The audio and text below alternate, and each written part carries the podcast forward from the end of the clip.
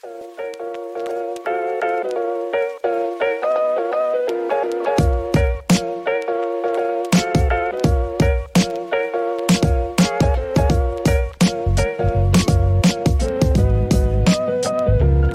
opiniones reflejan distintos puntos de vista sobre determinados temas y yo creo que estamos de acuerdo en que nadie tiene la razón y que nadie puede dar una opinión y tiene que asegurar que sea 100% cierta para que todo el mundo la crea y la respete. Todos acá tenemos que tener en cuenta que es súper importante respetar las opiniones de los demás, al menos escucharlas así no sean compartidas, que es lo que siempre repetimos en este podcast. Por eso y muchas cosas más, vamos a hablar acerca de respetar opiniones. Entonces, bienvenidos a un nuevo capítulo de Esto es cuestión de percepción.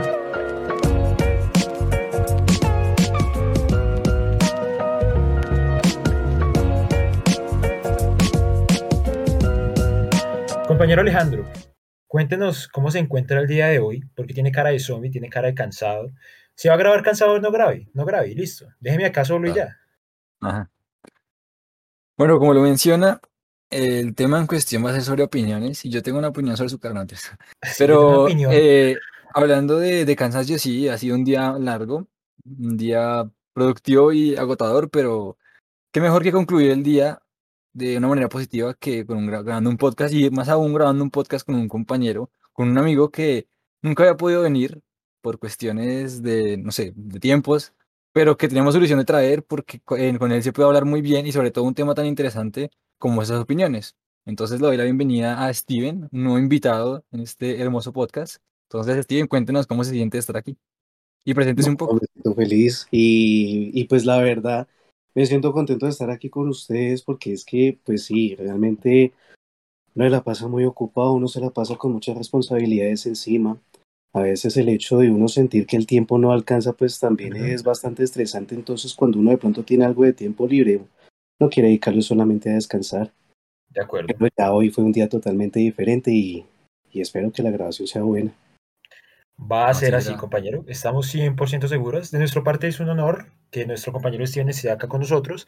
Habíamos intentado coordinar grabar un podcast desde hace varios meses, pero por cuestiones de tiempo y de disponibilidad nos había quedado imposible. Yo sí quiero recalcar que Steven se está tomando una cerveza y está bebiendo bebidas alcohólicas en el momento en el que se está grabando este podcast y eso es una falta de respeto. Es una falta de respeto. Falta de respeto si fuera family friendly, pero esto es para todo el público. Exacto. Tienes 18 años. No Entonces, mentiras. Si yo pudiera, me estaría tomando una cerveza en este preciso momento también. ¿y Así es que, que está haciendo frío y no quiero salir. Tan lindo. Yo siempre. Pero bueno, ese no es el tema. Como lo mencionamos al inicio, el tema de hoy va a ser acerca de las opiniones. ¿Cómo vemos las opiniones de los demás? Eh, ¿Qué pensamos cuando no estamos de acuerdo con muchas de esas opiniones? Pero yo sí quisiera arrancar eh, recalcando la importancia de opinar. ¿Por qué? En principio todas las opiniones pueden aportar algo, ya sea un debate de ideas o muchas cosas más. Y por eso es mucho más importante que poder imponer la opinión propia sobre conversar, escuchar y para tomar lo que sirve de cada punto de vista y de este modo obtener conclusiones enriquecedoras que nos ayuden a crecer a todos como personas. Esta es la razón por la que las instituciones grandes, la misma constitución garantía la libertad de opinión. Entonces, por algo es que lo están haciendo. Yo sí quisiera que ustedes me comentaran cuál es la importancia para ustedes de poder opinar, así ustedes no estén de acuerdo con ese tipo de opiniones. Pues yo creo que, o sea, las opiniones son muy importantes y los hemos, lo hemos mencionado muchas veces eh, en el transcurso de los podcasts, y es que, claro, cada persona es un mundo, cada persona ve el Claro. mundo de una forma diferente, no podemos pensar o no podemos esperar que Brian piense igual que yo o vea las cosas como yo las veo o Steven vea las cosas como yo las veo, porque cada uno tiene su manera de ver las cosas, de hecho, pues por eso es el hecho de este podcast, ¿no? Es cuestión de percepción todo, ¿no? Es cuestión de quién lo ve. Y también es importante que, que cada uno pueda expresar lo que siente o lo que opina o lo que piensa de alguna idea. Porque de hecho, como dije, lo hemos mencionado mucho y si uno no tiene la capacidad o no sé, digamos que se reta a opinar sobre algún tema, pues no habría avances de ningún tipo. Si las personas no si las personas se cohibieran de decir lo que piensan y opinar o criticar, pero de manera positiva, constructiva alguna cosa, pues las cosas no mejorarían, porque todo seguiría igual, todo seguiría plano. No habría mejorías ya que pues nadie opina nada. Entonces yo siento que las opiniones son muy importantes porque de hecho, de las opiniones o de las ideas se construye sociedad, se construye, pues, no sé, conocimiento. Por ejemplo, los filósofos, ellos daban sus opiniones de cómo veían el mundo, ¿no? Y de hecho de ahí partimos y pues han evolucionado mucho los pensamientos, ¿no? Claro. Aristóteles, Sócrates, por mencionar gente de, de, la antigua Grecia, y gente pensadores actuales, y así siempre ha sido durante la historia de la humanidad, personas importantes o, o todo tipo de personas que han presentado sus ideas y cómo conciben el mundo, ¿no? Entonces yo creo que obviamente opinar es muy importante y nos hace seres humanos, yo creo. Usted me está diciendo que opinar es necesario. es necesario, es intrínseco al ser humano. Vea que yo estoy de acuerdo con ese punto de vista, porque es que por si nosotros al ser seres sociales, nosotros tenemos que compartir nuestra opinión. ¿sí? Nosotros tenemos que fomentar ese proceso de comunicación. El proceso de comunicación es dando nuestro punto de vista, escuchando al otro su punto de vista y también le toca un tema interesante que es el crecimiento, no solamente personal, sino también de la sociedad. El hecho de que nosotros compartamos nuestras opiniones hace que nosotros crezcamos como personas y como sociedad, porque es algo que nosotros necesitamos para hacer. Nosotros necesitamos opinar primero para saber cómo es que nosotros pensamos, para darnos cuenta eh, cómo estamos concibiendo el mundo. Muchas veces al hablar con las personas nos damos cuenta que la forma de pensar de nosotros es diferente a lo que nosotros pensamos dentro de nosotros mismos. Tanto dentro de nosotros mismos como en la sociedad, nuestro mundo es completamente diferente. Exacto. ¿sí? Entonces, ese proceso de comunicar nuestras opiniones es algo muy importante para que uno pueda crecer como ser humano y como persona sociable también. Claro, y también es cierto que el escuchar las opiniones de los demás hace y apoya que nosotros abramos un poquito más la mente y pues, tengamos una percepción mucho más amplia de poder cambiar nuestra opinión. O sea, ¿por qué no? Yo digo que ahí es donde entra el tema de, la, de intentar ser certero de, o aceptar la duda también podría ser, porque una cosa es dar una opinión sin estar uno seguro, pero aceptar que tiene esa duda. Ahora, yo sí siento que siempre ha sido muy complejo el tema de las opiniones, o sea, desde antes, no sé si ustedes sepan, no, y obviamente sé que sí, habían filósofos que por pensar de una u otra manera los encarcelaban, los torturaban, pintores que les pasaba lo mismo. ¿Qué pasa? Hoy en día no es tan, no es tan radical ese tema de opinar diferente. Sin embargo, no se ha llegado a completar, yo creo que una transición bastante adecuada, que no nos limite tanto a decir, no, si esta persona opina diferente de mí, pues agredámoslo, insultémoslo. Sigo creyendo que nos falta mucho por mejorar, pero siento que siempre la sociedad ha tenido esa espinita por no respetar las opiniones de las demás. No sé ustedes qué piensan. Pues yo no quería adentrarme tanto todavía en el tema de, de respetar la opinión como tal, pero ya que estamos hablando de eso, yo siento que las personas tienen como, en general, tenemos la sensación o tenemos la necesidad de ser superiores a algo. Siempre buscamos ser lo mejor, el más poderoso, el más fuerte, el más, siempre. Siempre buscamos el poderío. Entonces, ¿qué pasa? Cuando una persona dice o actúa o hace de una manera diferente a lo que yo creo que es la verdad absoluta, porque es mi verdad, pues yo voy a tratar de decir, de desacreditarlo por completo y de decir, no, lo que yo digo, lo que yo pienso y lo que yo hago es la verdad absoluta y es lo que debe hacerse. Eso ha pasado en muchas, en muchas épocas de la humanidad, en muchas situaciones, actualmente lo vemos, siempre se ve, ya sea a micro escala, como un niño chiquito dice, no, esto es blanco y yo digo que es rojo, un ejemplo, o cosas más graves y, peligrosas. Por ejemplo, ya que entramos en el tema, ¿qué pasó la Santa Inquisición? Claro. ¿Por qué es que eh, un ente como era la iglesia, que era un ente poderoso en ese momento, decía, venga, la verdad es esta porque la estamos diciendo y el que no crea esto es un hereje y merece morir y morir de maneras muy, muy feas. O sea, no es como que simplemente, bueno, no, no, opina diferente, ok, no, no, no, era condenado a muerte literalmente por pensar o por decir algo diferente a lo que se estaba estipulando. Como mencionaba Brian, por ejemplo, los filósofos. No sé si fue Aristóteles o Sócrates que pasó en la cárcel por decir, revelar la verdad de algo, no me acuerdo bien, pero ha pasado que muchos pensadores importantes en la historia han sufrido pues de esa censura, ¿no? Porque siempre, por ejemplo, ¿qué pasó con la época de la Alemania nazi?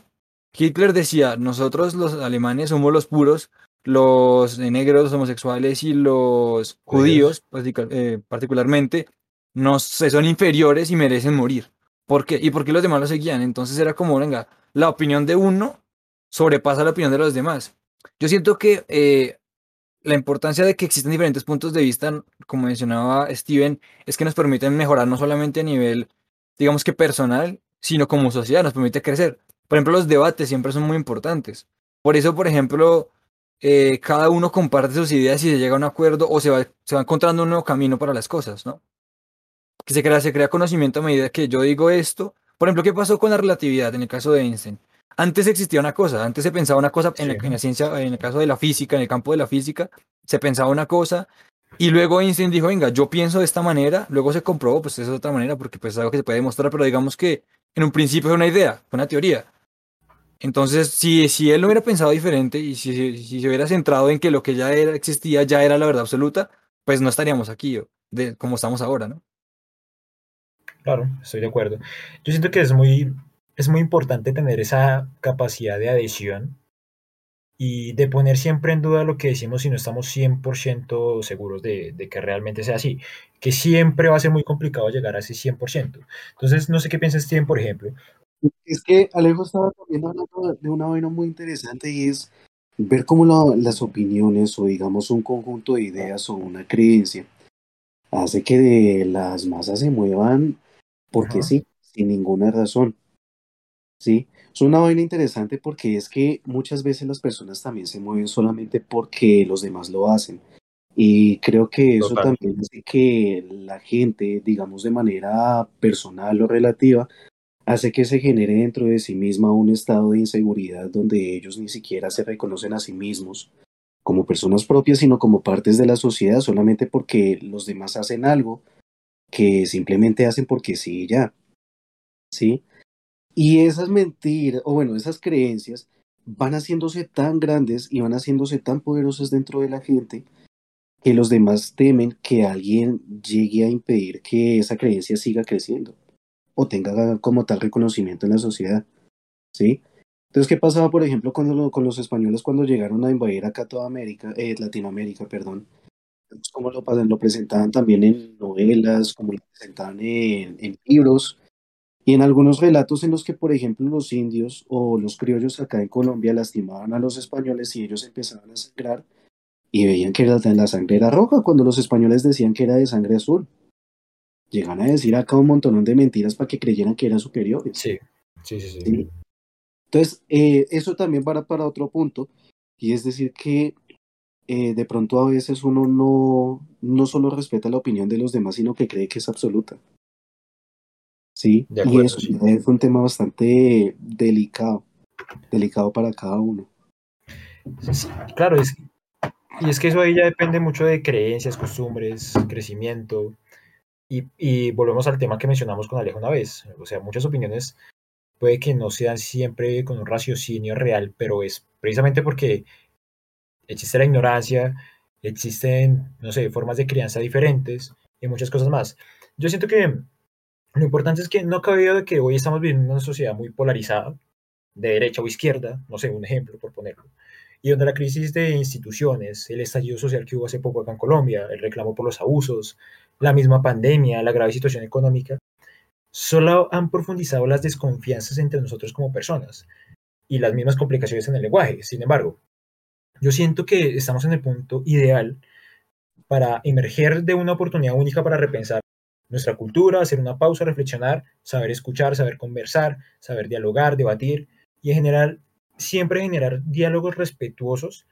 Ahora, claro que sí, con nuestras legítimas diferencias, ¿por qué no? Porque nadie es igual y nadie piensa igual. Y pues eh, donde ese pensamiento crítico y la opinión no sean vistos como un reguero de pólvora o, provoca o provocación, sino más bien un valor fundamental para construir una unidad, unidad diversa, no sé si me entiendan, y así entre todos generar opiniones, generar medios, prosperar, crecer y aprender de los demás, ¿por qué no? Es que ahí entra en juego una cosa, y es que la palabra, o más que la palabra, una idea es muy poderosa y puede destruir, puede derrocar reinos, puede derrocar imperios. Una sola Sí. idea. Y una idea esparcida, de hecho creo que no sé, estoy teniendo a colación algo que mostraron en la película de Before Vendetta, no sé si la han visto, pero Sí. básicamente eso, el man decía, yo no soy una persona, yo soy una idea, yo soy un ideal. Entonces, claro, eh, eh, digamos que, y también el hecho de la película, por ejemplo, de Inception o del origen, eh, con Leonardo DiCaprio, que ahí decían, obviamente la película era de ficción y todo lo que quiera, pero tiene un punto que es muy cierto, y es que una idea se mete en la cabeza y puede hacer muchas cosas. Una idea tiene mucho poder. Y sobre todo quien la diga, o la persona que diga esa idea en concreto, puede modificar muchas cosas. Vuelvo al tema otra vez de, de la Alemania nazi. Hitler tenía un poder de convencimiento y manipulación tan grande que hizo que un país completo, que gran, una cantidad de personas creyera lo que él decía. Entonces, ahí entramos en un juego de, venga, es importante tener la capacidad crítica de poder decir, venga, yo no estoy de acuerdo con esto y rebatir los puntos, no poder creerse todo. O sea, ahí podemos entrar en dos puntos. Uno, de poder escuchar otras opiniones diferentes Sí, claro. y de pronto, ¿por qué no darse cuenta que lo que uno decía no era tan cierto o no es la verdad absoluta y que uno puede adaptar las ideas de otros? Pero también darse cuenta otras personas que alguien, algo que está diciendo otra persona puede ser inclusive hasta nocivo. Por decir un ejemplo, yo digo, no, eh, los judíos merecen morir. Claro, eh, Steven y me pueden decir, ¿cómo así? ¿Por qué me está diciendo eso? ¿Por qué dice que merecen morir? O pueden decir, ah, sí, perfecto, tiene toda la razón, hay que matarlos. Siento, hay dos puntos ahí. Las personas que tienen que, o sea, yo siento que uno tiene que tener la capacidad de rebatir toda idea, toda opinión, obviamente desde un punto de respeto, no atacando, que es un punto que ya, tra ya traeremos un poquito más adelante, de no atacar una idea por el simple hecho de ser diferente a lo que yo pienso, pero sí poder entender que hay diferentes puntos de vista, que hay diferentes maneras de ver las cosas y ver el mundo, ¿no? Ok. Porque, por ejemplo, lo que decía, una idea tiene el poder de cambiar muchas cosas y generar muchas cosas. Pero claramente las personas que quieren como anteponer sus ideales, y eso se ha visto mucho, por ejemplo, en instituciones. Por ejemplo, la iglesia, sin ir más lejos, en- de todo ámbito, la religión en general, de todo ámbito, pues trata de sobreponer o imponer ciertas leyes a partir de una idea, ¿sí me entienden? Entonces, por ejemplo, no sé, el Islam, inclusive el catolicismo, el cristianismo, imponen ciertas cosas eh, y pues a veces rechazan otras opiniones. ¿sí? Digamos, la religión es un tema muy complejo, pero para, digamos, centrarlo un poco en el tema de las ideas y las opiniones diferentes, es que el hecho de, claro, por ejemplo, un ateo y un religioso, ¿por qué tienen que atacarse? Pueden tener puntos diferentes de vista, pero la idea es poder como entender, venga, ¿por qué piensa usted esto y por qué yo pienso esto? Ahora póngase a pensar, esta pregunta va para los dos. Usted ya lo ha comentado públicamente acá en el podcast que usted no está de acuerdo con el horóscopo. Steven, ¿usted está de acuerdo con el horóscopo, parce? ¿Le gusta no? para nada. Listo. Les voy a hacer una pregunta. ¿Qué pasa? O sea, y, y es totalmente entendible la respuesta que van a dar porque hasta yo puedo considerarme ese tipo de personas. Es que no, no es que me considere, es que lo soy. Pero yo les pregunto, ¿qué pasa si ustedes se empezaron a salir con una pelada, les parece muy bonita, se llevan súper bien, pero no sé, en la cuarta cita, no sé, por poner un ejemplo, la pelada les dice, yo creo en el horóscopo y rijo mi vida por el horóscopo. ¿Ustedes qué piensan de esa opinión? Entonces, empezando, ¿qué piensan de esa opinión? Segundo, ¿cómo reciben esa opinión? Y tercero, ¿qué hacen al respecto? Yo quiero empezar con Steven. Pues para mí sería muy curioso, sí, que ella me diga que ya rige su vida y todo eso por el horóscopo, pues listo, uno lo acepta, uno lo respeta porque igual no todos Claro. piensan igual, ¿no? Por lo menos esa sería mi manera de proceder. Ajá. Pero igual, si digamos yo he visto para mí personalmente cosas de la pelada que realmente valgan la pena tener uno en su vida, digamos, Ajá. una pelada que sea echada para adelante, que sea Sí. trabajadora, que no dependa de nadie, digamos, así a mi manera de ver, pues yo sigo mirando a saber hasta qué punto puede llegar. usted sigue saliendo con ella. Sí, sí, pero si ya ella llega hasta el extremo con su idea del horóscopo y que, y que si por ejemplo, no sé, el día de mañana yo le digo, mi amor, vamos a viajar a, no sé, a cualquier lado, vamos a hacer algo juntos, alguna idea, y que ella me diga, no, es que el horóscopo me dijo que mañana no puedo salir porque mañana va a haber un accidente de carro por donde quiera que yo vaya. Es que por eso, por eso le digo, ella se ríe, ella rige su vida sobre el horóscopo. O sea, usted Hasta ahí no. O sea, si ya llega hasta ese punto conmigo, baila, toca Y Alejandro. a un ladito. Es que ahí entramos en una cosa, y es que Ya se puede. Es que el tema de las opiniones, y como dije al principio, las personas son un mundo diferente. Y somos, per- somos seres muy complejos, porque cada uno tiene una manera de ver las cosas de tantas diferentes maneras que, que es complicado, ¿no? Entender. Porque para mí algo puede ser de una forma, como para Steven puede ser de otra, pero así no podemos estar de acuerdo en unas cosas, pero podemos Ajá. estar de desacuerdo en otras cosas. Entonces es muy complejo. Pero en ese caso en concreto que usted está mencionando, a mí, o sea, yo lo mencioné en el podcast de la estupidez, y es que a mí ese tipo de cosas me parecen realmente una estupidez. Yo puedo, digamos que respetar que alguien piense así, pero obviamente no lo comparto, no lo puedo compartir porque para mí es una tontería. Eh, obviamente no voy a estar atacando y diciéndole en la cara, uy, usted es una tonta por creer en eso, no, porque pues no es el hecho. Pero sí me generaría algo de rechazo, porque pues claro, ese tipo de ideas, es que ahí quiero mencionar algo, y es el hecho de que yo pueda respetar una opinión no quiere decir que no sienta rechazo a esa opinión. Siempre, uno, Exacto, siempre va a existir un rechazo a lo que otra persona piense. Por lo mismo que yo mencionaba, tenemos ese complejo de ser superiores, ya sea en menor o mayor medida. pero siento que el ser humano siempre va a querer buscar ser superior, ya sea a sí mismo o a otros. Porque eso nos permite, digamos a nivel evolutivo, nos permitió llegar a donde estábamos. Si no buscáramos la superioridad de alguna forma, pues no buscaríamos, digamos que sobrevivir en este mundo, ¿me entienden? Entonces, siempre, está, siempre está ese rechazo de una opinión diferente. Una cosa es que, digamos, por decir algo, es que no sé cómo explicarlo, pero verlo de una manera, por ejemplo, diferente. La ciencia que puede demostrar las cosas, imagínense que usted me diga, para mí esto es así. Los matemáticos o los físicos cuando plantean sus teorías. Yo pienso que la teoría de cuerdas es de esta manera. No, yo pienso que es de otra manera. Ese tipo de cosas se pueden comprobar, ¿no? Entonces, eh, yo puedo decir, listo, yo puedo comprobar ese tipo de cosas, pero otras que no se pueden comprobar ya entra mucho en la interpretación de la persona.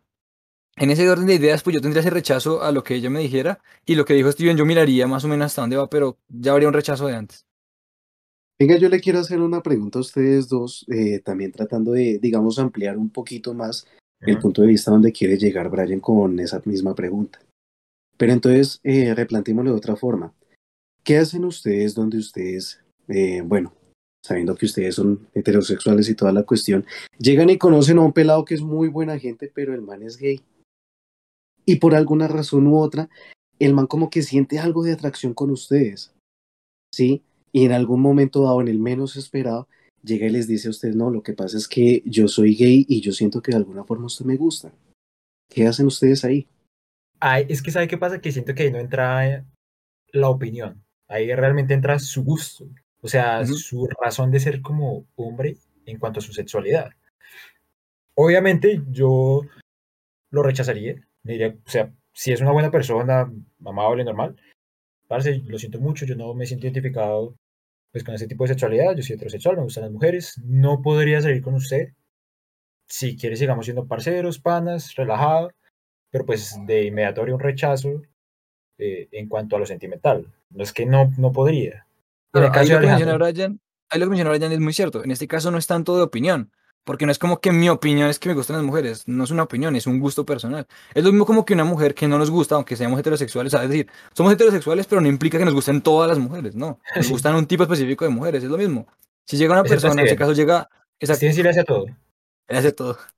Pero en el caso de que llegue, por ejemplo, un hombre y me diga, venga, usted me gusta, pues yo le digo, pues, pues no puedo, o sea, no, no, no puedo, sino, claro. yo diría como no me gusta porque pues no me gusta, ya no es cuestión de opinión, sino es cuestión de, de, gustos, básicamente es cuestión de gustos. Entonces ahí eh, sería como simplemente decir, no, pues lo que dijo Brian, o sea, podemos seguir siendo amigos si quieren, no hay ningún problema, no, o sea, no es como que yo sienta aversión, uy, no, qué, qué asco, y no, ese tipo de cosas, obviamente no, porque cada uno vive su vida y su sexualidad de alguna forma claro. quiere vivirla. La cosa es que ya en este tipo de temas, pues ya es a nivel, ya es más de opiniones, más de gustos, ¿no?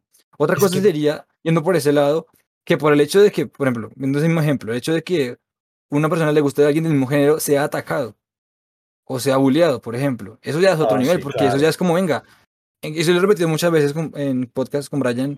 y es, a mí qué me importa que haga las demás personas con su vida mientras no me afecten a mí y mientras tampoco se hagan daño a ellos, o sea. pero es que, es que a veces también es muy complicado. Si yo les pregunto a ustedes, ¿qué opinión de alguien, qué opinión de alguna persona ustedes rechazarían de manera inmediata, que no respetarían siquiera su opinión? Por ejemplo, algo que se me viene a mí a la cabeza, las personas que, no sé, adoptan perros para criarlos, para enseñarlos a pelear. Eh, ¿Sí me entiende? Es que hay, hay límites en los que usted no puede respetar las opiniones. Ya que Ryan está hablando de eso, es que hay que tener una distinción de respetar opiniones, que es muy importante respetar opiniones, porque toda opinión debe ser, bueno, no válida, pero digo que toda opinión debe ser escuchada por lo menos. Pero es que luego ya hay un nivel, o sea, no todo, no, no todo es, no todo se puede respetar, no todo ni todo se puede, exacto, no todo es permitido. Hay niveles, por ejemplo, lo que dice Brian. Claro, una cosa, si estamos hablando de plan así súper idílico, ahí toca respetar todas las opiniones. Entonces, claro, llega una persona que dice, no, yo me gusta comprar perros para que se maten. Ay, sí, respetemos su opinión, estoy de acuerdo, pero te respeto. No, no, no, no. O sea, en este tipo de cosas, y yo creo que hay un consenso, digamos, que general de ciertas cosas que no se pueden respetar. Vuelvo otra vez, y perdón por ser repetitivo, pero vuelvo otra vez al ejemplo de lo de Alemania nazi. Ah, entonces, respeto la opinión de Hitler, pero no la comparto. No, no, no, es que ese tipo de cosas son cosas que no se pueden respetar y que no se deberían escuchar porque son nocivas y son peligrosas. Ya que yo a ese punto quería llegar, ¿sí?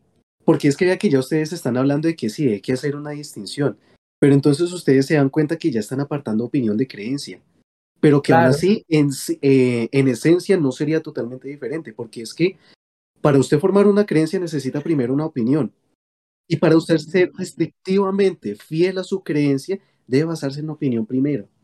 ¿sí? Claro. Y es curioso ver esa, esa transición de que nosotros desde pequeños nos llevan con una crianza con diferentes opiniones que nosotros las creemos.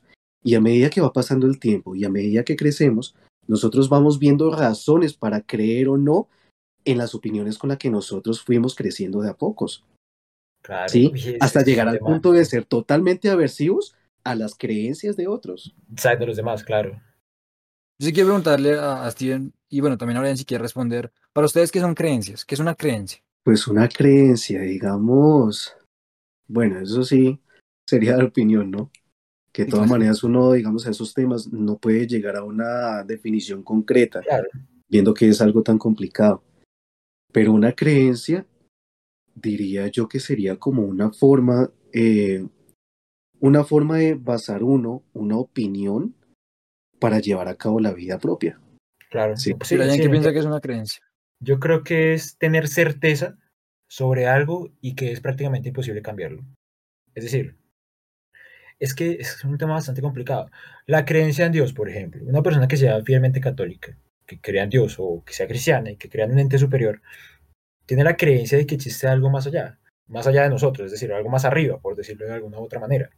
Yo creo que una persona que ya crea en Dios es imposible que deje de creer en Dios Yo no yo, lo veo práctica, yo lo veo prácticamente imposible. O sea, sí han habido casos de personas que dicen que no, que, que creen en Dios y que, y que después no, pero yo sí, o sea, en eso sí me mantengo muy en la raya. Obviamente dispuesto a aceptar opiniones porque es lo que dijimos. Nadie acá tiene la opinión real y verdadera acerca de, de las cosas, nadie tiene la razón al 100%. Pero en ese sentido sí, sí me cierro un poquito. Yo creo que las creencias ya son cosas que son muy complicadas de cambiar y que son natas de nuestro crecimiento, de nuestra educación, de nuestros comportamientos, de nuestra cultura. Yo ahí sí tengo que diferir un poco de lo que dice Brian y yo no creo que una creencia no se pueda cambiar. Es decir, hay personas que tienen, digamos, Deme un ejemplo de, de que alguien crea en algo y luego no deje de creer en eso. pues no le puedo decir un ejemplo concreto de una persona que yo conozca, pero No, lo que una me persona no. refiero... Un, un contexto. Una No, no, a eso me refiero, con la religión, por ejemplo. La religión es un tema muy complejo porque va muy arraigado a, la necesidad de buscar un, un sentido y un ser superior. Si lo miramos bien, la religión existe por eso, ya sea llámelo Sí, sí, sí. cristianismo, llámelo judaísmo, llámelo como quiera. Pero es buscar un sentido a lo que no sabemos, es responder de dónde venimos, básicamente la pregunta existencial, la pregunta existencial por, el, el- por excelencia, ¿no? Que es de dónde venimos. Entonces, claro, hay personas que creen mucho en algo, pero perfectamente por cualquier razón, lo que decía Steven, ¿por qué usted cree? Porque usted es católico. Porque usted nació y fue criado de alguna forma específica, nació en un país que es casi 100% católico, Sí. nació en una familia típica colombiana que es católica, pero si estuviera nacido, por ejemplo, en Medio Oriente, ¿usted qué sería? ¿Católico o sería musulmán? O si estuviera nacido en, no sé, China o en donde sea, usted pensaría, usted se adecuaría a las circunstancias y a la sociedad en la que se rodea. Entonces, ¿a qué me refiero? Que puede que usted tenga una creencia por nacimiento y que yo siento que, para responder lo que les dije a ustedes, que son creencias, yo creo que una creencia es una opinión, eh, pero digamos que con más peso, una opinión arraigada y que tiene que ver, o está, digamos Exacto, que es una opinión arraigada. infunda- Sí, exacto, está arraigada y te está infundida por el entorno y por las personas quien pues están ahí, ¿no? Lo que dice Steven, a mí me crían de una forma y yo pienso una cosa, pero luego ya cuando me enfrento al mundo y un mundo diferente me puedo dar cuenta de algo. Por ejemplo, le voy a dar un No, ejemplo Ya sé a claro. lo que quiere llegar, pero no- bueno, sí, termine y le digo porque no estoy voy a dar un ejemplo claro. Eh, ¿Te acuerdas que alguna vez mencionamos que, digamos, yo antes cuando estaba en el colegio, que pues era pequeño y tenía un poco mi mente más cerrada a muchas cosas, yo tenía ciertos pensamientos con ciertas cosas, pero que luego cuando fui creciendo y vi como que conociendo el mundo, dije, venga, ¿por qué pensar eso? Es una ridícula. Por ejemplo, con las operaciones. ¿Te acuerdas que una Pero es, mencioné exacto, que... pero es que eso es, es una opinión, no es una creencia. Pero claro, no, no es que sea una creencia, pero digamos muchas religiones, por ejemplo, o muchas personas que son religiosas pueden perfectamente decir, venga, yo ya no creo en eso. De alguna forma se dieron cuenta que no era lo que pensaban y cambian de otro lado. Y eso se ve mucho, ya sea de un lado a otro. Por ejemplo, hay gente que se convierte al cristianismo o gente que deja de creer. ¿Sí me entienden? Porque es que, como digo, eso está infundido en el entorno. O sea, no, pero es que lo, es que lo que le digo, deme un ejemplo específico de alguien que le haya pasado eso. Es decir, sí han habido casos de personas que dicen, no, yo creía en Dios y de un momento a otro dejé de creer. Yo, o sea, yo siento que ese tipo de personas o no creían en Dios desde el inicio o no creían en ninguna de las dos. No sé, no sé si me entienda. Es decir, el tema de las creencias es muy dado a usted mismo. No creo que sea, o sea, es, es prácticamente cambiar la misma opinión arraigada que usted estaba mencionando, cambiarla. Y no cambiarla, pues no voy a modificar mi opinión, sino voy a cambiar mi opinión. ¿Sí me entiende? Ahora, ¿qué pasa?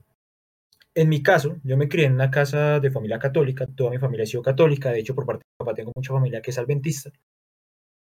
A mí me criaron desde pequeño con esos conceptos, pero yo llegué a la decisión de que para mí la iglesia no es la solución, es decir, yo sí creo en un Dios, creo en un ente superior, pero la iglesia para mí no es esa solución. Entonces, mi creencia no era decir que yo era que, antes era católico y que ahora ya no creo en la iglesia, no. Mi creencia es que jamás creí en la iglesia, no sé si me entienda. Por eso le digo que para mí es muy complicado aceptar que una creencia pueda llegar a ser cambiada en su totalidad. Le creo que puede ser modificada, porque está muy arraigado, muy arraigado usted como es su persona, su personalidad, su ética, su moral, sus pensamientos críticos, lógicos. Entonces, pues yo lo veo de esa forma. Yo digo que tiene que ver de ambas cosas. Nosotros basamos nuestras creencias en lo que nosotros digan, porque pues son las bases de nosotros, ¿no? Y también depende mucho de, la percepción de cada quien, ¿sí? De la forma de pensar de cada quien y qué tan abierta esté al cambio también, ¿sí? ¿Qué quiere decir? Que si yo, por ejemplo, yo no estoy abierto y yo no tengo una mente abierta a los posibles cambios que vaya a tener mi vida o a los posibles cambios que vaya a tener mi forma de pensar, es muy difícil que yo cambie mis creencias. Ahora, eh, por ejemplo, para darle a Brian un ejemplo así de, de un cambio de creencia radical, Supóngase usted una persona totalmente atea que antes criticaba a la gente que creía en Dios, que porque, no sé, supongamos cualquier cosa, porque también he escuchado a personas que han dicho eso, que supuestamente las personas que creen en Dios o que buscan en Dios pueden ser personas que se creen inferiores o se sienten inferiores porque creen que hay alguien superior y no hay alguien superior al ser humano por estar en la cima de la cadena alimenticia, ¿sí? Un ejemplo. Pero entonces no es eso. Porque entonces digamos que esta persona, porque también he escuchado de otros casos de personas que decían yo criticaba, yo, yo antes de, digamos, insultaba o maltrataba a las personas que creían en Dios y yo tuve una experiencia que a mí me cambió mucho la vida. Supóngase usted un ejemplo. Tuve un accidente, un accidente en el que estuve al borde de la muerte, un accidente en el que yo no reaccionaba por, digamos, como, yo no reaccioné, perdón, como por tres semanas, dos meses, cinco meses, tiempo que usted quiera la persona que haya estado en coma. Pero resulta que dentro de ese coma la persona tuvo una experiencia que esa persona llama una, una experiencia espiritual en la que dice, yo vi a Dios, Él me dijo que me traía la vida y aquí estoy, creo en Dios porque tengo razones para creer en Él. ¿Sí? Uno no cambia sus creencias si no tiene razones para hacerlo. Eh, eso, eso, eso sí, eso se lo compro. De pronto se lo puedo comprar. Ahora, ¿qué creo? Yo siento que en ese caso esa persona en ese ejemplo en específico jamás cerró la puerta ante esa posibilidad, ¿sí me entiende? O sea, siempre dejó la puerta abierta, a pesar de que lo negara, a que puede que exista algo más, a pesar de que lo critique, como le pasa a muchos agnósticos, por ejemplo. Entonces, es que ese tema sí es bastante, bastante complicado. Ese tema sí es muy La religión es muy delicado porque es, aquí podemos hablar horas y horas de solo religión y no vamos a Claro, es que el tema de la religión es muy complejo porque siento que es muy inherente al ser humano. Como dije, el ser humano busca dar sentido a su vida o a, su origen de alguna forma y busca responder a tipo de misterios de manera mística, ¿no? Pero para no centrarnos tanto en la religión y, más en las opiniones en general, podemos hablar, por ejemplo, que, que hay opiniones eh, que sí pueden ser demostradas, opiniones que se pueden considerar, por lo menos hasta el momento, como verdades absolutas. ¿Ya que me refiero? Por ejemplo, los de la ciencia. O sea, si nosotros, nosotros nos guiamos con un sistema, bueno, no sé si se llama sistema, pero nos guiamos en la ciencia. La ciencia es demostrable. Entonces, ese tipo de opiniones ya dejan de ser opiniones y se convierten en verdades. Exactamente. Por ejemplo, yo no puedo decir, no, yo opino que existe la gravedad, o lo opino. Ay, y usted me dice, no, yo opino que no existe la gravedad. No, ya no es una opinión, o sea, ya deja de ser una opinión para verse una verdad absoluta. Que de pronto en un futuro, pues espere, de pronto en un futuro se transforme y nos demos cuenta que es otra cosa, porque ha pasado, por ejemplo, en el pasado antes eh, se creía que la Tierra era plana y esa era la verdad absoluta en su momento y si la Tierra es plana, pero luego se demostró que no era plana, sino era redonda. entonces, digamos, ahorita tenemos que no, nosotros tenemos que la concepción es que, yo qué sé, la ciencia que tenemos ahora, la física que tenemos ahora, las matemáticas que tenemos ahora, son la verdad absoluta, pero puede que en un futuro cambien. Pero, por ejemplo, como no sabemos si van a cambiar y, tenemos lo que es ahora, ya yo siento que hay un punto en el que ciertas opiniones ya dejan de ser opiniones y se convierten en verdades absolutas. No, por eso. Pero entonces, ¿cómo llamamos a la opinión de esas personas que dicen, por ejemplo, la Tierra es plana? A esa opinión, ¿cómo se le llama? Es decir, es una opinión que puede ser escuchada, pero en ese caso, en mi opinión, debe ser respetada dependiendo de si la persona es inculta y no sabe, o si la persona no quiere abrirse a la posibilidad de entender por qué la Tierra no es plana. Es decir, su ahí sí yo creo que yo creo que los tres vamos a estar de acuerdo. Es decir, su opinión puede ser escuchada siempre y cuando usted esté dispuesto a ver las opciones de por qué esa opinión que usted me está dando no es cierta. Ahora, si alguien se cierra en su ignorancia, en solamente validar su pensamiento y su opinión, esa opinión no merece ser ni escuchada, ni respetada, ni compartida. Es decir, el caso de las personas que... dicen la Tierra es plana porque yo creo que la Tierra es plana y punto. Claro, yo siento que hay, hay un proceso de ambas partes. Es decir, usted debe estar, si usted está dispuesto a dar su opinión, está dispuesto a recibir una contraposición a lo que usted está diciendo.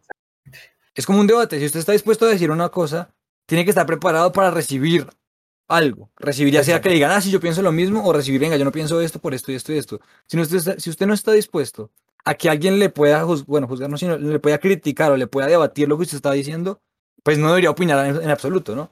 Porque cada vez que uno dice algo y lo exterioriza, ya deja de ser un pensamiento interno, ya se convierte en algo que alguien puede refutar. Entonces, por ejemplo, yo digo, eh, no sé, no se me ocurre en este momento algo, pero digamos yo digo que salir a bailar es malo, un ejemplo, por decir una, cosa loca. Y Brian me va a decir, no, pero ¿cómo así? Y yo digo, no, no, no, no me diga eso, yo creo que salir a bailar es malo y no me van a cambiar. Claro, si yo me cierro la posibilidad de ver otras opiniones, entonces no debería haber compartido mi opinión en primer lugar. Exactamente, claro. Sí, y mire que, por ejemplo, hay gente que se vuelve muy grosera con eso. Creería yo, y pues con palabras de otros también eso sería ser uno muy inculto. ¿Por qué no aceptar la opinión de los otros? Y como estábamos diciendo al principio, eso es crecimiento también para uno. El solo hecho de escuchar opiniones, ya eso a uno le ayuda a procesar como tal las cosas. ¿Sí? Y dependiendo también de qué tan curioso sea cada uno, eso nos ayuda a construirnos como personas. Y es muy necesario. Hay algo que dijo Steven que quiero rescatar y es muy importante y es ¿De dónde vienen las opiniones? Voy a decirlo de esta manera. Para mí una opinión es, la es lo que mi cerebro interpreta de algo que yo estoy viendo. Es cuestionarse mi realidad. Yo siento que la opinión es de cuestionarse. Es de la duda. Por ejemplo, yo, como dije, los pensadores, y todos somos pensadores eh, potenciales porque todos podemos decir algo ya que puede que sea aceptado por muchos, puede que no sea aceptado, puede que no tenga sentido, puede que sí lo tenga, pero todos somos pensadores porque todos tenemos la capacidad de cualquier cosa mencionarlo, de opinar sobre lo que sea, de opinar sobre deporte, de opinar sobre religión, sobre política, sobre el clima, algo tan insignificante, eh, sobre, no sé, sobre el tiempo, lo que sea. Podemos opinar y ese tipo de concepciones nos permiten poder como refutar nuestra misma realidad. ¿sí? Yo creo que la opinión de las cosas es básicamente cuestionarse la vida en sí misma sí, si yo opino de algo, es porque me cuestiono eso algo, o así es como yo lo veo. Por ejemplo, y también lo que decía Steven, y es que, claro, uno tiene que ser capaz de, aceptar esas opiniones porque así uno puede crecer y de pronto su pensamiento cambie o, evolucione. Lo que decía, yo antes pensaba de una manera, cuando, cuando somos niños, cuando somos niños pensamos que la vida es de una forma y la vemos más simple y la más sencilla y pensamos que lo, lo peor que nos puede pasar es que no nos compren el juguete favorito. Porque siendo niños, nuestra percepción del mundo es una.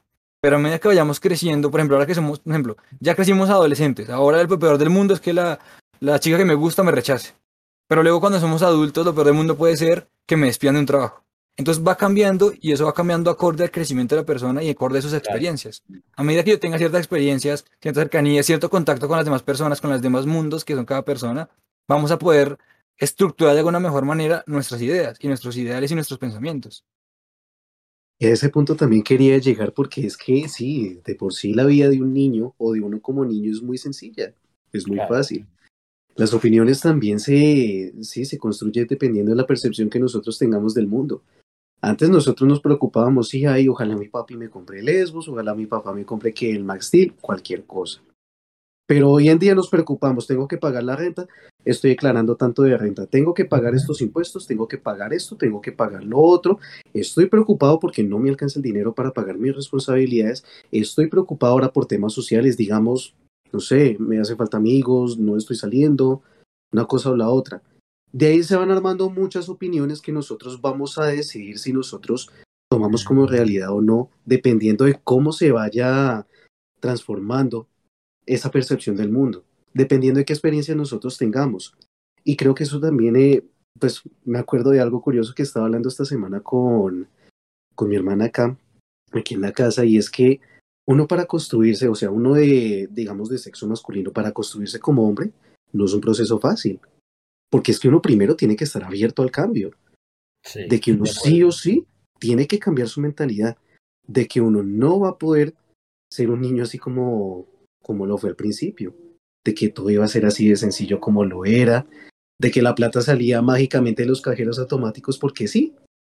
Porque esa, plata, esa máquina sacaba la plata y listo, tan chévere. No, todo lleva un proceso. ¿Sí? Y ese proceso es el que nosotros nos ayuda a construir como tal nuestras propias opiniones. Claro. Claro, y hay algo que me gustaría enfocar un poquito de, de este tema tan interesante, y es el por qué existe la censura. ¿Por qué se busca entonces que si cada persona eh, puede opinar de diferentes maneras y que también depende de su entorno, también depende de las experiencias, también depende de la edad, porque de la edad vienen muchas cosas, vienen también cambios de experiencia, eh, porque siempre hay gente que busca censurar y callar esas ideas, ¿no? Y yo creo que, siento yo, que eso pasa por el miedo a cambiar o a que me cambien quién soy, de alguna forma, o lo que yo conozco como mi realidad. Por ejemplo, algo que se me vino a la mente cuando estábamos hablando de esto, cuando mencionó Steven lo de, lo de este, este caso hipotético de, de una persona eh, gay, un hombre gay que nos, se nos declara a nosotros, ¿por qué hay tanta aversión por los homosexuales? Sí. Porque para muchas personas esa no es su realidad, eso es algo fuera de lo normal. Para ellos su realidad es hombres les gustan mujeres y mujeres les gustan hombres. Y ver algo diferente ya lo genera una aversión. Y lo que yo mencionaba antes, un rechazo, pero en este caso es un rechazo real. Ya es como, venga, me siento atacado y de pronto va a dañar lo que yo creo que es la realidad. Mire que para mí eso es algo curioso porque es que usted lo menciona siendo colombiano. Tenga en cuenta que es que nosotros como colombianos somos reconocidos a nivel mundial por ser un país meramente católico. Y en el catolicismo sí o sí se tiene que respetar la heterosexualidad. Pero uno va a otro país, dígase usted, no sé, Estados Unidos, España, Italia, sí, digamos países que, que sean como el primer mundo, por decirlo así, pues de alguna forma, porque honestamente y personalmente no estoy de acuerdo con esa concepción de esos países, pero bueno, para que se entienda la idea. Se ve mucha más gente homosexual de la que uno cree, ¿sí? Y se ve personas que eso a uno le sacan hasta 30 géneros diferentes y uno no sabe cuál es la diferencia entre uno y el otro. ¿Sí?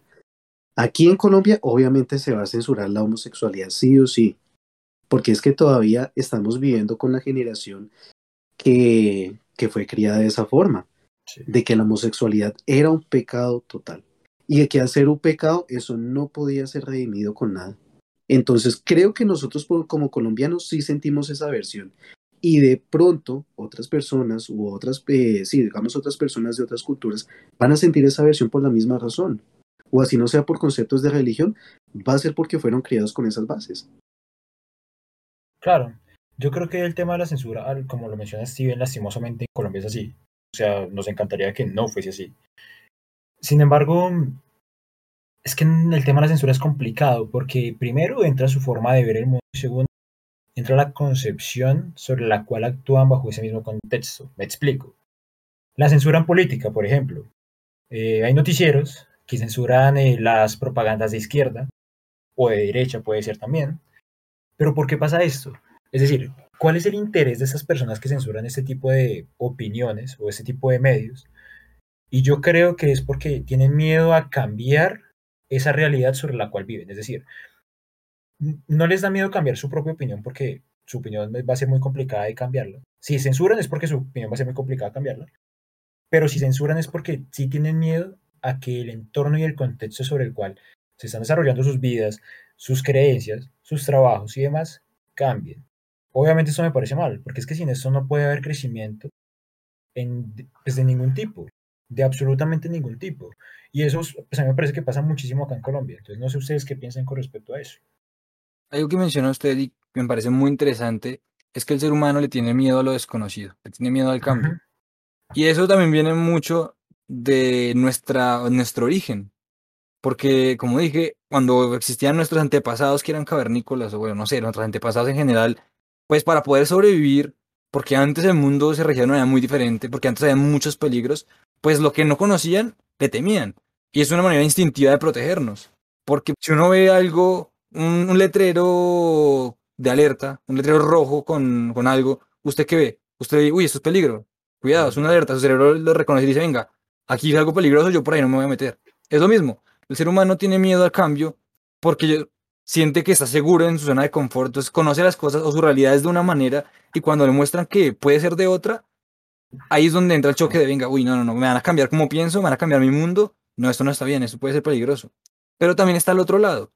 Ya cuando, o sea, si, bien que hay censura y si bien que hay mucha gente que es muy retrograda y, no, y tiene la mente muy cerrada, sobre todo pues los que son más adultos, los, o pues ya abuelos, por ejemplo, personas de, tercera edad, que son gente que vivía en una época, una Colombia, en este caso hablando de Colombia, una Colombia muy diferente a lo que es ahora, por ejemplo, una Colombia muy machista, una época en la que era muy machista, que ya ahora se ha cambiado mucho, pero que antes era un mundo muy machista, pues al, al ver ese tipo de cosas ya es muy difícil como cambiar. Pero también es cierto que ahora entramos eh, en, en, el opuesto, que ya ahora hay mucho progresismo, pero que busca también lo, lo, que digamos que el otro lado quería hacer, que es censurar.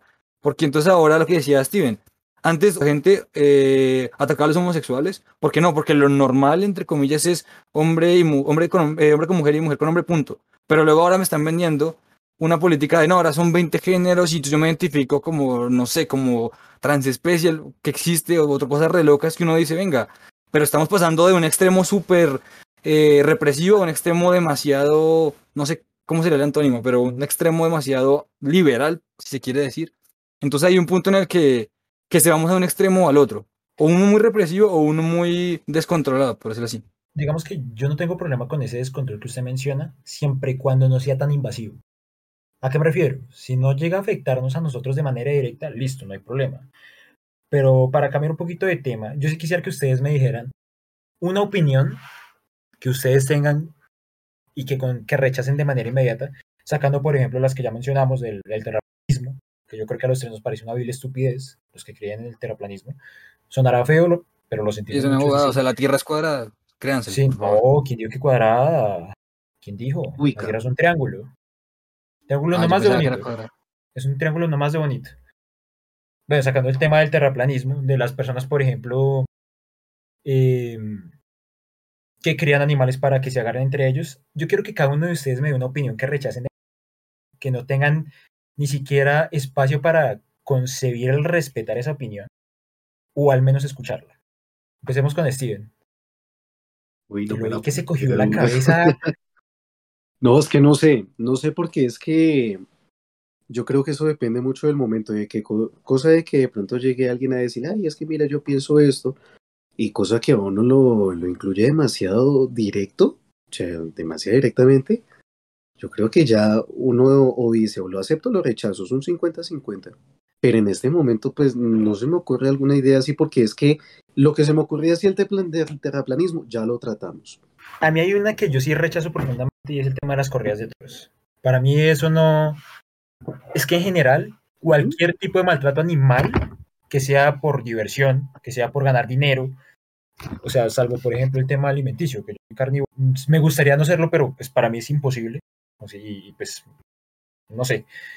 Pero el tema del maltrato animal para mí sí tiene profundo rechazo de cualquier tipo. Por ejemplo, la caza, que... diversión, por deporte, la detesto. El tema de los toros lo aborrezco con mi vida. El tema de las peleas de gallos tampoco me gustan. El tema de la crianza de los perros para que se maten entre ellos. Digamos que entra en juego la ética y la moral que mencionaba Brian. Porque es que ahí ya es entrar a un terreno en el que ya entra en juego mi ética y mi moral. Es decir, mi brújula de qué es lo correcto y qué es lo incorrecto. Porque esto ya deja de ser más que ser una opinión normal y vacía, como el terraplanismo, que bueno, usted puede creer eso, pero a mí qué me afecta, o sea, no me afecta directamente en nada, no me afecta con mi ética ni moral, porque no es, objetivamente no es nada malo, pero ya cuando entramos en temas que afectan a lo que yo considero es correcto o incorrecto, ahí sí ya hay una versión y un rechazo absoluto. Por ejemplo, lo de, lo de maltrato animal en sentido deportivo, bueno, entretenimiento, por ejemplo, cazar eh, o, corridas de toros, o peleas callejeras de perros y de gallos. Pues claro, uno ya una genera una versión porque ya entra con su ética y con su moral, con lo que está bien y con lo que está mal para uno. Si tú ya son opiniones que realmente, que objetivamente sí son peligrosas, objetivamente sí es algo malo porque están haciendo daño a otro ser eh, vivo, en este caso, los animales, y adicionalmente está en juego lo que usted sabe para usted que es correcto e incorrecto. Una cosa puede que, digamos que en el caso de la religión, usted crea o no crea en un Dios, ok, pues bueno, usted cree en Dios, pero ¿me afecta en algo? No necesariamente. Pero oiga, ¿usted cree que es divertido matar, ver matarse perros? ahí usted entra como, venga, ahí ya es otra cosa diferente Claro. porque yo sé que eso es malo. Venga, yo, yo quiero hacerles una pregunta un poquito embaladora. Ustedes, obviamente, como Alejandro lo mencionaba, en la Alemania nazi, pido disculpas nuevamente por reiterarlo porque ya lo hemos mencionado veces en el capítulo. Como el único ejemplo que tenemos. Sí, sí, básicamente. En la Alemania nazi se hicieron muchísimos experimentos que, donde torturaron a personas, donde mataron a personas, las sometieron a abusos psicológicos absurdos. Esos estudios hoy en día existen y son funcionales, entre comillas. ¿Ustedes hoy utilizarían esos estudios para intentar avanzar a nivel científico, a nivel médico, a nivel psicológico? ¿Los utilizarían hoy en día? Pues de hecho creo que ya muchos, eh, ahí usted va a entrar en un tema muy complicado y estamos hilando mucho. Y es que, ¿qué pasa?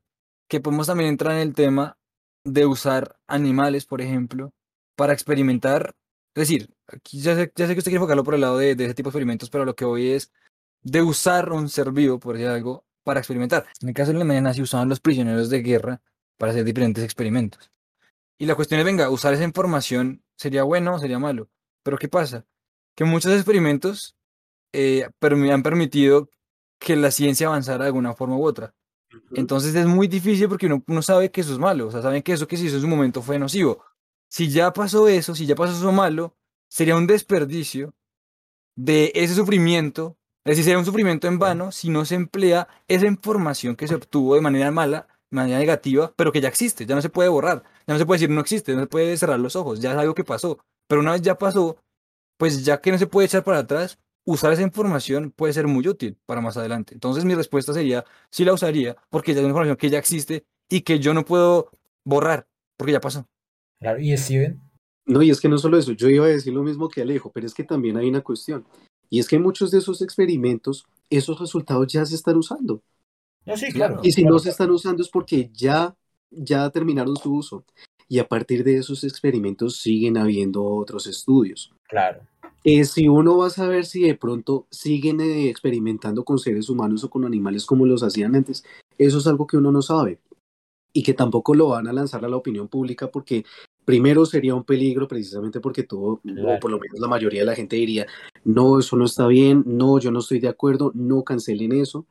¿sí? Y bueno, y de pronto si, si esos experimentos son, son que son pagos por el gobierno, pues es peor todavía porque es que ya hay conflicto de intereses. Conflicto de intereses por dinero, conflicto de intereses por Sí, reputación claro. social, ¿sí? Y Entonces ya es un lío, exacto. Pero sí, pues los resultados ya están. Ya la historia no se puede borrar. esa Ya es la cosa. está hecho. Desafortunadamente es así. Y por muy triste que suene y por más de que uno sepa cómo fue que hicieron los resultados y qué tanto sufrieron esas personas o qué tanto sufrieron esos animales, ya los resultados están. Y lo que mejor uno puede hacer es que si es necesario tomar esos resultados para seguir con una investigación, sea que uno siga con la experimentación como tal, aprovechando la tecnología que hay hoy en día para seguir de manera no ofensiva, ¿sí? O de manera no dañina hacia otros seres vivos. Claro, sí, es ahí los tres estamos de acuerdo. Quería hacer las preguntas para ver la manera en la que reaccionaban, porque en mayor o menor medida es una pregunta que, que es complicada. Es complicada de responder, a pesar de que tengamos la misma respuesta. Al hablar de opiniones entramos en un mundo, en, o bueno, entramos en un terreno complicado porque hay opiniones controversiales. Por ejemplo, ya mencionamos religión, política, son temas controversiales. Eh, el maltrato animal son temas muy controversiales, porque claro, usted puede empezar a decir, en el caso del maltrato animal o en el caso de los animales, ah, venga, pero usted dice que, juga- eh, que no le gusta ver correr a toros ni pelea gallos, pero come carne, entonces empieza como, ese, como esa contradicción, ¿no? Supuestamente, empieza a decir, ay, pero entonces se está contrayendo, es hipócrita, y así con muchas cosas, ¿no? Porque son temas que son tan complejos y que son tan difíciles y que, claro, ahí también entra en juego la ética, la moral y lo que consideramos que es correcto Y no, eh, y, no- y no, y- o no es correcto, entonces es muy, muy difícil y muy complejo poder decir como la verdad absoluta va a ser esta. Y, por ejemplo, con respecto a lo que mencionaba Steven de, de experimentos que ya se usan, hay muchos experimentos, o en muchas épocas anteriores, muchos siglos atrás, hubo experimentos muy locos que ahora utilizamos, pero gracias a cosas, errores o cosas locas, la ciencia ha evolucionado, la medicina ha evolucionado y llegamos a un punto en el que actualmente pues la ciencia está evolucionada, puede seguir evolucionando, es- eh, posible, pero hemos avanzado muchísimo. Entonces, ese tipo de cosas nocivas y negativas también traen cosas positivas. Y entonces ahí podemos hablar de un mal necesario. Porque hay muchas cosas malas, horribles que han pasado en la historia, malísimas, cosas espantosas. Pero de que esas cosas espantosas han surgido tecnología, hemos aprendido, nos hemos desarrollado, entonces es un, un mundo muy complejo poder hablar de ese tipo de temas. Claro. Ahora yo sí, ya retomando un poquito la base central de lo que estoy mencionando respecto a las opiniones. Yo sí, a mí sí me parece que es súper importante, sin extrapolar de opiniones súper salvajes y que rompen los límites, eh, formar propias opiniones y sentirse muy cómodos con ellas. Es decir, en el momento en que uno tenga que compartir esas opiniones, uno no se tiene que sentir amenazado porque las otras personas piensan diferente. Y eso viene dado de sentirme cómodo con mis opiniones. Ahora, siempre es muy recomendable que antes de emitir esas opiniones sobre algo, siempre investigar o entender bien el contexto. Es decir, no hay que tomarse a la ligera la información. Si usted quiere dar una opinión y quiere ser certero con esa opinión, asegúrese por favor de entender el contexto, de entender el tema y en general de saber y validar su propia opinión. De tal manera de que no entra en el espacio de la duda y su opinión sí va a poder ser respetada y escuchada. Entonces, por favor, creen sus propias opiniones, respeten sus opiniones y siéntanse muy cómodos con esas mismas opiniones, pero opiniones previamente contextualizadas, investigadas, que ustedes consideren que ya pueden ser validadas por los demás. Es que ahí entra en juego una cosa y es que muchas personas, y creo que en algún momento lo mencionó Steven, hay muchas personas que simplemente repiten, repiten y repiten, porque es lo que escuchan, porque es lo que ven, pero no saben ni siquiera por qué lo dicen. Como los fanáticos en general, eh, dicen cosas y dicen, no, yo pienso esto, pero usted pregunta, venga, pero ¿por qué? Ah, no sé, lo pienso, porque lo escuché, porque lo vi, porque... Sí, eso también va mucho del de las fake news, por ejemplo, sobre todo, aunque pasa mucha gente, pero digamos sobre todo los viejitos, esas, esas bullets, esas cosas que llegan de, de redes sociales, no, que WhatsApp si no comparte se va a caer. Y lo repiten, no, WhatsApp nos está, eh, nos van a robar eh, los datos por WhatsApp o lo que sea. Y lo repiten y lo repiten hasta que se lo creen. Pero usted pregunta, venga, ¿y usted cómo sabe? O por ejemplo, lo del 5G. Ah, el 5G nos controla. Eso, eso nos está manipulando las vacunas. Nos están, nos están controlando con las vacunas. Y lo repiten, no, si las vacunas nos están controlando, son peligrosas. Venga, pero usted listo, ¿usted cree eso? Ok, perfecto. ¿Por qué?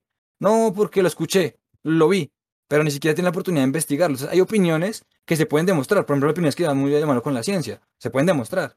Hay otras opiniones que no, como la religión, son muy difíciles, son imposibles de demostrarla, pero ese tipo de cosas es como poder tener la capacidad de entender y ahí quiero traer a colación, ya que hemos hablado de filósofos y pensadores y todo, la mayéutica, no sé si ustedes sepan qué es la mayéutica, pero es el arte de, de responderse preguntando, o saber que usted es ignorante mediante preguntas, hacerse preguntas. Entonces, como que decir, venga, yo le cuestiono cosas lógicas, le digo, venga, ¿por qué esto? Y usted, usted dice, ah, ok, por esto, ok, ¿y por qué entonces eso otro? Y llega un punto que usted dice, ah, no se sabe responder. Y el punto de que usted no sabe responder se da cuenta que es ignorante en el tema. ¿Y qué va a hacer? Va a buscar no ser ignorante en el tema. Ahora yo puedo decir a Brian, digamos que Brian fuera una, una persona loca, me dice, eh, Alejandro, las vacunas son malas porque nos están controlando. Yo le digo, listo, ¿cómo nos controlan? Eh, nos meten chips, listo. ¿Y cómo son esos chips? Eh, no, tienen estos circuitos y son súper microscópicos donde se pueden ver. Listo, Ok, ¿y cómo se crearon? Y va a llegar un punto que va a decir, uff, eh, no sé, se- y se- empieza a darse cuenta que no sabe. Ujú. Entonces, ese tipo de, de, de, de herramientas mentales que existen desde la antigua Grecia, porque lo creo, creo no sé si Sócrates Aristóteles, unos filósofos, no recuerdo en este momento, permiten eso, permiten darse uno cuenta que realmente es ignorante y que la opinión que uno está dando en ese tipo de temas en concreto que son demostrables no tienen ninguna base y no tienen ningún sentido.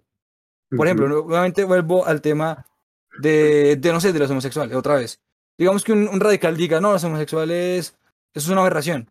¿Por qué? ¿En qué le afecta a usted? No, porque nos afecta a las mentes, yo qué sé. ¿Sí me entienden? Van a empezar a decir cosas que no tienen sentido y no van a decir, sí, lo que usted me está diciendo no tiene ninguna justificación, ningún sentido, ningún peso. Pues correas de toros, ¿sí me entiende? Cosas por ese estilo. Y es que, es que en general yo siento que ese tema es bien complicado porque, Sí. no les, o sea, ¿no les ha pasado que ustedes, no sé, empiezan a tener una conversación con alguien que tiene una opinión muy diferente a la suya? Y a pesar de que no se faltan a respeto, de que intercambien sus opiniones cuando ustedes, no sé, terminan de hablar con esa persona, ustedes dicen, tiene huevo, o sea, tiene huevo esa vieja o ese man. O sea, ¿no les pasa eso? O sea, es que yo siento que es tan complicado recibir y aceptar las opiniones de los demás por más de que uno las respete. Eh, Yo siento que es la, la cabeza nos juega Eso una es- trampa muy dura. Ah, porque, por ejemplo, yo puedo decir, yo respeto la opinión, pero yo voy a decir, esto es una porquería porque está diciendo lo Claro, contrario de lo que yo pienso.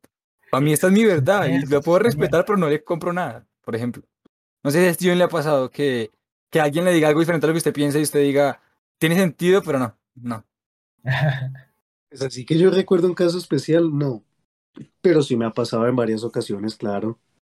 Sí, eso pasa y es que, y es que sí, es que, es que también hay gente, pues hablando de otra cosita así, eh, pero que de pronto tiene que ver algo con el tema. Hay gente que tiene una forma de convencerlo a uno, pero es una forma absurda y es que uno se pregunta si es que es uno el que está errado.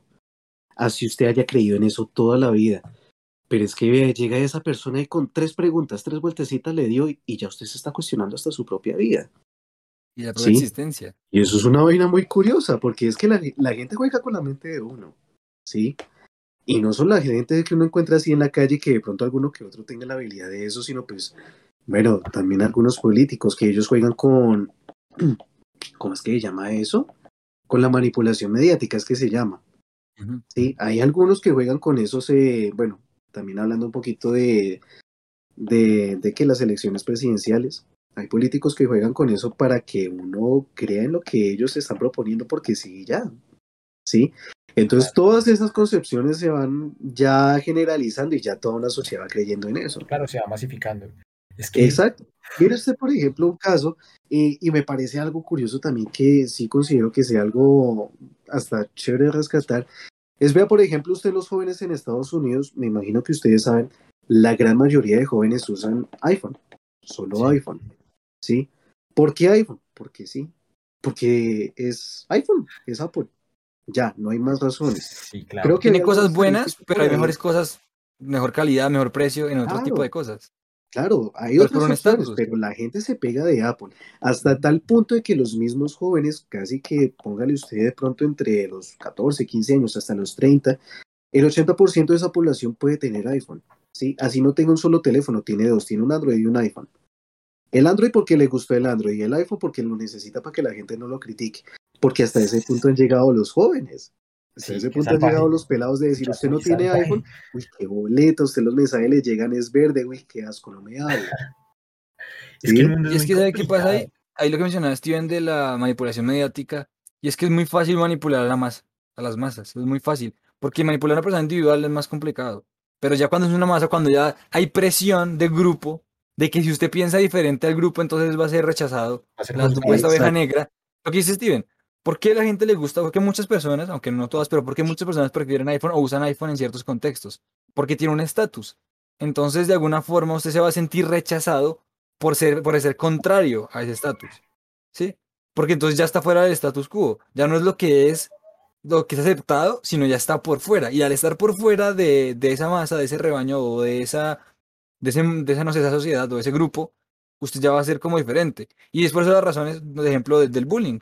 Eh, ¿Por qué la gente, digamos, los niños hacen bullying a otros? Ah, que porque es gordo. Entonces, claro, es gordo, entonces es diferente en algún sentido. O al contrario, es un flaco y todos son gordos, yo qué sé. Entonces, por algo que es diferente, ya es objeto de, de, no sé, de reproche o de ridiculización. ¿Por qué? Ay, porque ya no pertenece a este grupo, porque ya no comparte lo mismo, ya sea porque no es alto, si no es pequeño, sí, porque es flaco, porque no es gordo, porque tiene el cabello de una manera, porque tiene la piel de color de otra manera, porque habla de una forma o habla de otra, porque piensa en una religión diferente a la otra. Entonces siempre se va a buscar lo que es diferente a lo que en mi conjunto hay. Si digamos mi, Sí. mi, mi grupito eh, le gusta el baloncesto, por ejemplo, mi grupito le gusta el baloncesto y llega alguien que le gusta el fútbol, uy, no, rechazado. ¿Por qué? Porque a usted le gusta el fútbol y aquí es baloncesto. ¿Sí? Por ejemplo, ¿qué pasa con los hinchas? Porque esos hinchas, no todos, ¿no? Esos hinchas locos, esa hinchada loca que se mata por una camiseta. En vez de disfrutar el partido y gustarle el fútbol y decir, venga, bacano que ustedes jueguen, a mí me gusta Millos, pero a usted le gusta Santa Fe y no pasa nada. No se atacan, se matan, porque ya se sienten como una tribu. Mi Es tribu que- es Millonarios, mi tribu es Santa Fe, y como usted es de otra tribu, tengo que matarlo, tengo que Solo atacarlo. millos. Sí. Es que, es que vea, Entonces, Es que, es que ahí qué pasa. Yo siento que también es válido mencionar que uno no tiene que tomarse personal la opinión de otra persona. Es decir, uno tiene que aprender que lo que opine alguien sobre un tema en específico no significa que lo esté juzgando a uno. Y eso es algo muy común cuando las personas hablan de temas como la política y la religión. Yo creo que lo más importante es entender que si bien uno puede seguir los ideales de un grupo, no significa que eso lo haga uno enemigos de aquellos que no creen en esas creencias. exacto. O sea, uno, o sea, primero, respetar la opinión y segundo, no sentirse juzgado por la opinión de los demás. Lo que decimos, si yo digo, no, no sé, en el caso de Colombia hace poco las elecciones, si yo creo que Rodolfo Hernández es la opción, yo no tengo por qué interpretar que la otra persona se va a sentir ofendida porque yo estoy diciendo que vote por Rodolfo y no por Petro. Exacto. O sea, es muy complicado, es muy complicado, pero yo creo que si nos ponemos a hablar en profundidad de este tema podríamos sacar otro más. O sea, claro, tema tema, para- uno tiene que cuidar mucho las expectativas. Es decir, uno tiene que darse cuenta, por ejemplo, si es difícil para usted aceptar las opiniones de los demás, tal vez es porque uno espera que todos estén de acuerdo con usted todo el tiempo. Sí. Es que, diga, Uy, una pregunta a ustedes. ¿A ustedes les gusta tener la razón o les disgusta tener la razón? O a todo el mundo le gusta tener la razón. Exacto. Y Todo cuando uno no tiene razón razón. se siente Es mal. que a veces yo creo que uno necesita sentirse superior, como decía Alejo al principio. Sí, total. Uno necesita sentirse superior y decir que tiene la razón frente a todo el mundo porque sí, ya, precisamente de pronto hablando de un tema de inseguridad o algo, porque no nos gusta sentirme sentirnos perdón, menos que los otros. Claro. Es, es que vea, esa es una forma de verlo. Yo no quiero sentirme menos que los otros, pero hay gente que no cuida su ego y se cree superior a los Sí. demás por su forma de pensar. Sí, sí, sí. O sea, hay dos formas de Y verlo. hasta O puede llegar quiero a ser muy grosero. Y Claro, o atacar sea. a los otros porque sí, porque, mejor dicho, le tumbaron la idea y ya. Entonces Exactamente. ya con o eso sea, está ofendido, entonces están las dos formas. se metieron con la mamá, todo. básicamente, están las dos formas de decir, no quiero creerme inferior y la otra es yo me creo superior. Y ninguna de las dos está bien. Una manera de darse cuenta que lo que la otra persona dice perdió todo sentido y perdió toda validez es cuando empiezan a insultarse. Eh, Por ejemplo, estamos discutiendo en este momento. ahí. Un momento en el que yo dije a Brian, venga, yo difiero con algo que usted dijo. es un Y perro. Brian me dijo, listo, yo pienso esto, ok. Pero otra cosa ha sido que Brian me hubiera empezado a insultar y a agredir.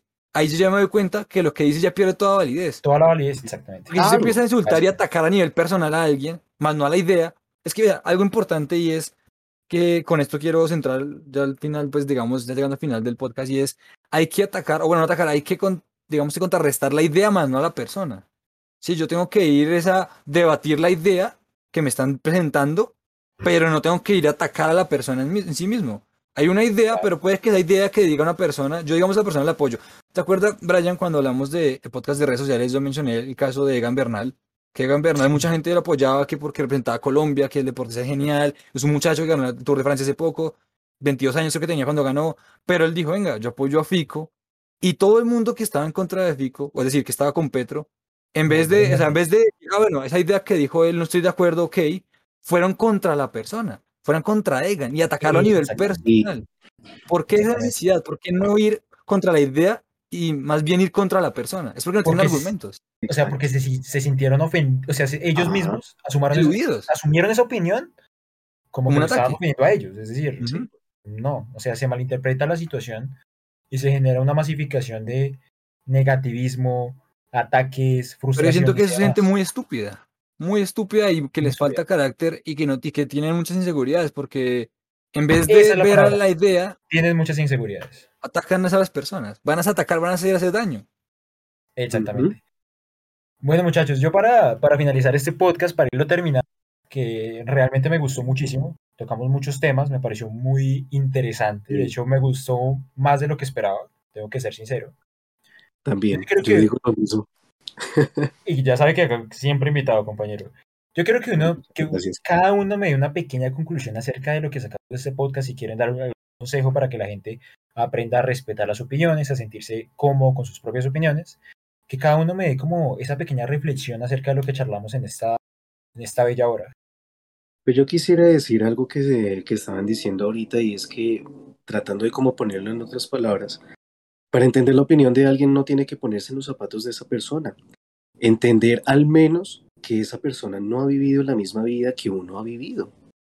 De que puede que esa persona haya vivido muchas circunstancias muy difíciles, muchos problemas, o puede que otros momentos muy felices, incluso hasta mejores que las de uno, no sé. Pero entender esa diferencia y saber que no todos somos iguales. Y lo otro también es entender que nosotros podríamos e incluso necesitamos debatir ideas sin necesidad de atacar para llegar a construirnos a nosotros mismos como personas.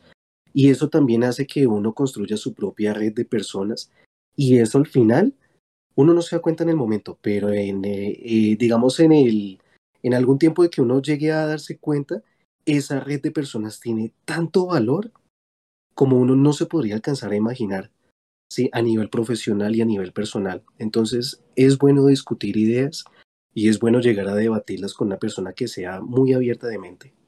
Ok, ok. ¿Y Alejo? Yo, digamos que, para resumir este podcast, voy a dejarlo así tal cual. las personas, nadie va a ser nunca igual a nadie, nunca, en ninguna manera. Podemos tener opiniones iguales, podemos pensar igual en algunos temas, pero nunca vamos a ser 100% lo mismo que otra persona. Cada uno va a tener que diferir en algún punto, en algún momento. Pero es importante siempre escuchar todas las opiniones que puedan existir, todas las versiones que puedan existir y ya uno luego tomar, digamos que la decisión o tomar la capacidad de, de entender qué es lo que está afuera y qué voy a coger y qué voy a soltar.